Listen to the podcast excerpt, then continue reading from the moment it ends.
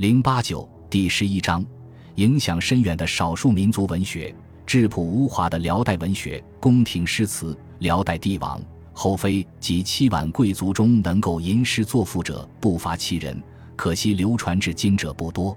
究其原因，一是辽代统治者多次颁布诏令，禁止民间刊印文字，契丹书禁甚严，传入中国者法皆死，因此辽代文学书籍流入汉地者极少；二是辽朝灭亡时，大量档案典籍文献毁于兵险之中，以至于元代修辽、金、宋三史时，都总裁官托托在《晋辽史表》中发出了“国际秋虚，时意荒薄”的感叹。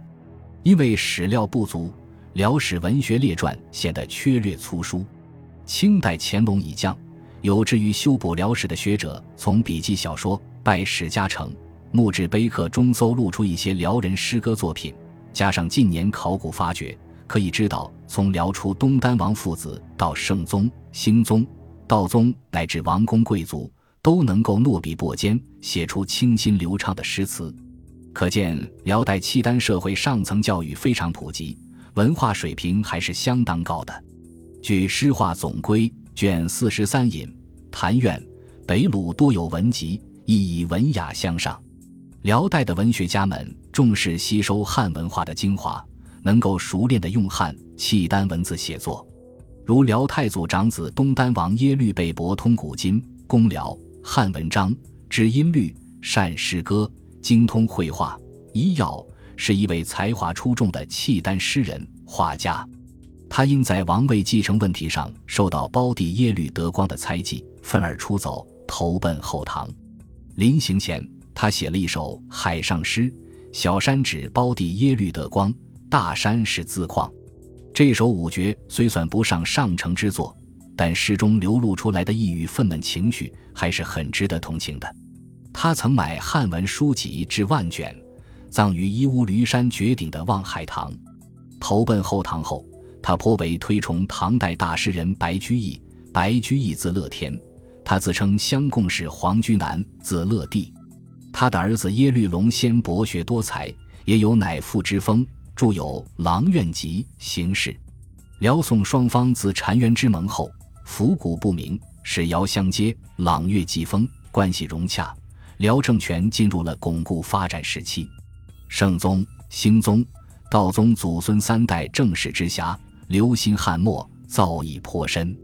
圣宗耶律隆绪幼喜书汉，十岁能诗，既长，精奇社，小音律，善丹青，喜欢唐诗，尤其喜爱白居易质朴无华的乐府诗。他曾亲自翻译白居易的《讽谏集》为契丹文，并题诗云。乐天诗集是无诗，然后将翻译的诗集颁赐群臣，以便学习。圣宗写有诗词五百余首，可惜以王毅殆尽。全辽文卷一载有他写的传国喜诗，诗虽平淡，但出自一位契丹族天子之手，也算难能可贵了。圣宗不但自己写诗，还经常与大臣们仇和相答，如北院枢密使萧普之父萧老苦。因善属文，成为圣宗的诗友。他还出题让宰相以下大臣赋诗，并亲自评阅，优胜者赐予金带。辽朝实行科举考试时，圣宗下令设正科诗赋、杂科法律，模仿唐制，以师傅取士。如太平九年十一月，皇城进士张仁济、赵禄等三十二人入朝，是以师傅解次第。平时圣宗也用誓师办法破格用人，如杨希又通五经大义，擅长诗文，召誓师，授秘书省校书郎。至道宗时，杨希以官升中书省，封为赵王，可谓位极人臣了。只因诗赋写得好，脱却蓝衫换紫袍，此类事例甚多，甚至在褒扬功臣时也用诗赋。大将萧塔林评判有功。圣宗赐诗嘉奖，并命临牙耶律昭作赋以述其功。由于辽朝最高统治者击鼓又文，以诗文入仕的官吏明显增多了。刘封所及，一些契丹族大臣也以写诗赋著称，如临牙知体隐士耶律资中公词章，著有《西亭记》；其兄耶律国刘禅主文，颇得圣宗赏识，因杀奴叛死，在狱中写有《兔妇寤寐歌》。大将萧柳多智能文，写诗千余篇，剖成一集，名曰《岁寒集》。由于圣宗的倡导，辽国朝野都雅好诗词，使辽代文学出现了一个新局面。兴宗耶律宗真善骑射，好儒术，小音律，也是契丹帝王中吟诗作赋的好手。从他与一些大臣乃至佛教沙门为师友来看，可以断定他是辽代诗坛上非常活跃的诗人。张敏公使萧寒家奴博览群书，才华出众，善写诗，被兴宗命为诗友，时常切磋诗意。帝于饮酒赋诗，以相酬作，君臣相得无比。南院大王耶律古玉公文章也被命为诗友。兴宗经常设宴款待群臣，在丝竹碧陈、酒酣耳热之际，即兴赋诗。如仲熙六年六月，上酒酣赋诗，吴国王萧小木。北宰相萧洒八等皆属和，夜中乃罢。兴宗的诗词流传下来的不多，以司空大师不肯赋诗以诗挑之，是唯一保存下来的一首。这首诗是写给沙门海山的。海山是进士郎思孝遁入空门后的法名。兴宗以万圣之尊谦称弟子，而尊海山为吾师，以此来激海山赋诗。海山不得已，赋诗二首相答。天子已是吟诗能手，再加上两位善于词章的宰相推波助澜，海山纵然是才华盖世，也难以招架了。因此才说直饶万国犹难敌，一志宁当三至身。天子引诱，逼迫他人赋诗，堪称一段文坛佳话。兴宗对诗赋情有独钟，太平无事时命大臣作四十亿乐赋，并亲加评制，优秀者加以奖赏。廷试进士时赐诗褒美，甚至在祭奠仁德皇后时也召如臣赋诗。结果南府宰相杜防夺冠，兴宗赐金代为奖赏。兴宗没有新诗写成，便赠给臣下征求意见，奖励大臣也多用诗词。如仲熙年间赐南院大王耶律胡读衮命，兴宗亲为之告辞，并赐诗以宠之。老臣萧惠美生日。则赐诗以示尊崇。大将耶律仁先征战有功，兴宗此诗说：“自古贤臣而所闻，今来两左眼亲见。”皇太帝生子，幸大臣府地，诏送使臣钓鱼等场合，兴宗也有即兴之作。虽然他的诗不能和李后主、宋徽宗等帝王相媲美，但也是位才思敏捷的契丹诗人。道宗耶律洪基贤于诗词。文学修养超过其父祖，他写过一首《君臣同治华仪同风诗》。此诗虽已亡佚，但从懿德皇后所作《君臣同治华仪同风应制诗》来看，道宗反对以华夷之别来区分正统与非正统的观点，还是很有见地的。清宁年间，道宗因大臣耶律良之请，将自己所写诗文编为《清宁集》。此书今已泯灭不传。但道宗仅即位五六年，便有诗集问世，说明他是一位勤奋多产的诗人。如今能见到的道宗诗词，只有陆游《老学庵笔记》中所载《题李演黄菊赋》一首。李演集辽史中的耶律演，好学，有诗名《大安初年拜参知政事》。一日进黄菊赋，兴宗读后，兴会标举，立即写了一首《题李演黄菊赋》。这首诗清新隽永，深得诗家三昧，比起唐诗宋词也毫不逊色。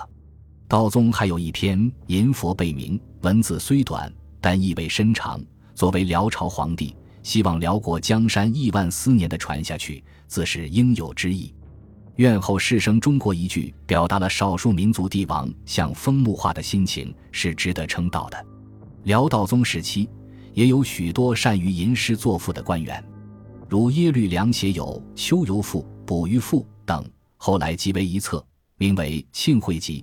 大臣萧铎卢我好学，善属文，被诬以罪，折戍西北十余年，才得返乡。流放中写诗三首，当时名士称其高情雅韵，不减古人。翰林学士王鼎才富学善，当代典章多出其手，被诬以罪流放镇州。当使者前来探视时。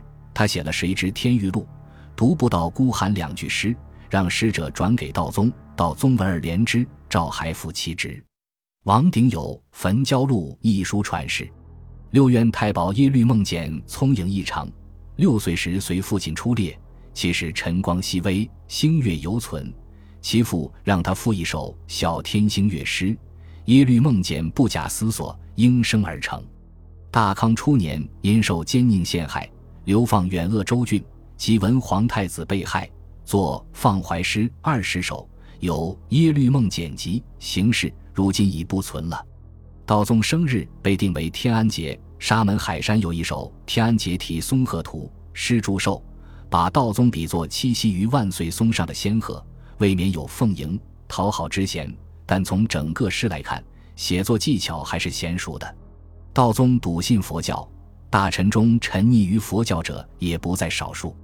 全辽文、辽文存，再有玉石观音像唱和石碑，上面嵌刻了二十五人的唱和诗。立于今辽宁朝阳大凌河东岸天庆寺旁，诗后有“大辽寿昌五年九月二十六日建碑”字样。可惜诗碑早已颓圮不存，赖有拓片传世，使后人得以窥其牙略。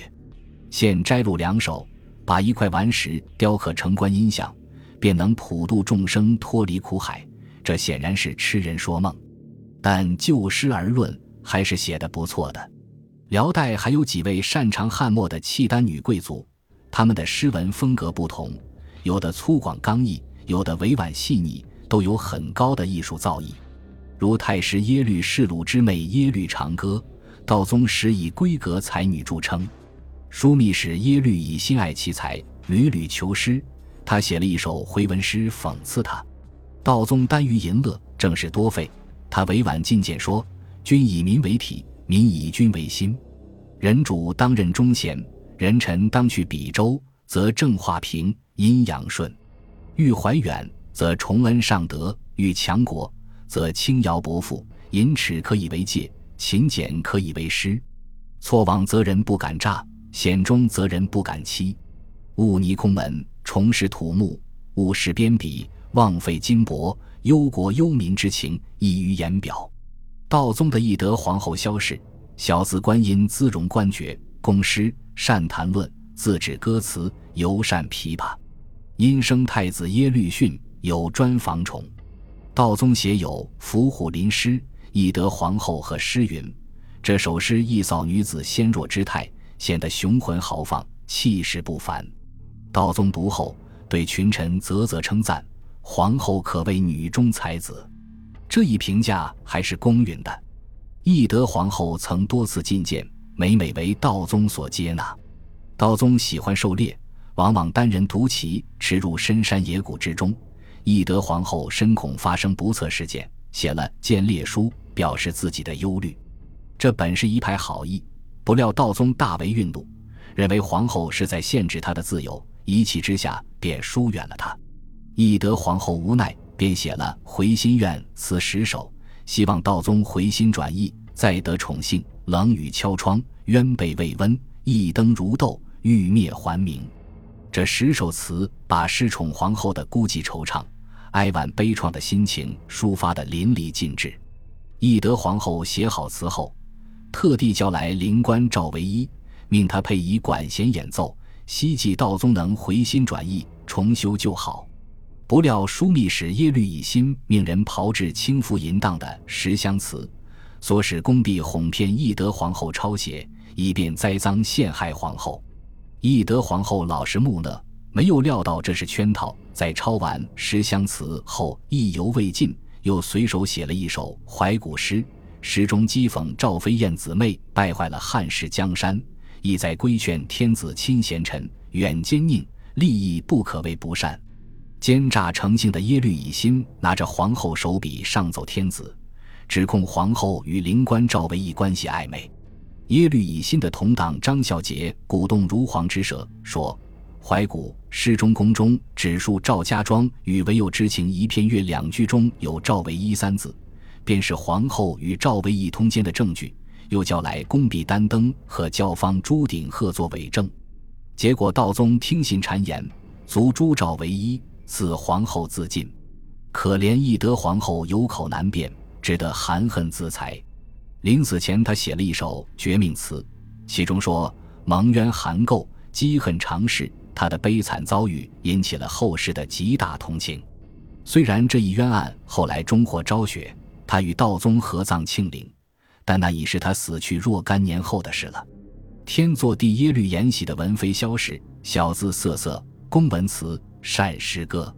当他看到金兵步步进逼，辽朝国土大片沦丧，而天祚帝仍四世游猎，不恤政事时，不禁忧心如焚，写了一首讽谏歌，盼望天祚帝持奸邪，选贤臣，刻苦自立，奋发图强，朝政便会清明。天子以身作则，卧薪尝胆，便可激励臣下舍生忘死，捍卫社稷。君王圣明，臣下忠贞，上下一体，戮力同心。就能收复被金人夺去的土地了。文妃还有一首很有思想内容的咏史诗。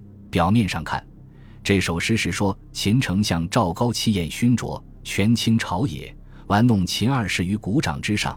他入朝时，文武百官只能侧足而立，侧目而视。实际上是以此诗唤醒天祚帝励精图治，除掉跋扈骄横的丞相，重振朝纲。这首诗直言无忌。不必权贵，那些手握节约的权贵对他怀恨在心，又因为他把天祚帝比作秦二世，天祚见而贤之。后来文妃在随天祚帝拨迁途中，受权臣萧凤仙诬陷，被天祚帝赐死。与懿德皇后一样，文妃也是一个红颜薄命诗人。值得注意的是，辽代石刻文编。一书中记有三百余篇具有重要史料和文学价值的辽代寺庙碑、哀册、墓志、题记、记事碑、石棺记、佛法碑、题名碑等石刻文字，不仅对研究辽代的宗教大有裨益，而且具有很高的文学艺术价值。如陈觉撰写的《秦晋国妃墓志》，辽水呜咽，愁云飞翔，草木含悲，天地变色。作者以此来形容人们失去秦晋国妃消逝的悲痛。尽管灵骨变迁，但萧氏的淑德与令名将永存于人们的记忆之中。通篇哀婉悲怆，具有强烈的感染力。据《金史乐志》记载，天眷年间，金熙宗完颜旦巡视燕京，所用的鼓吹导引乐是从辽朝搬来的，名为《鼓吹曲》。此时辽国已灭亡二十余年，《鼓吹曲》还为金朝统治者所习用，可见其艺术生命力是很强的。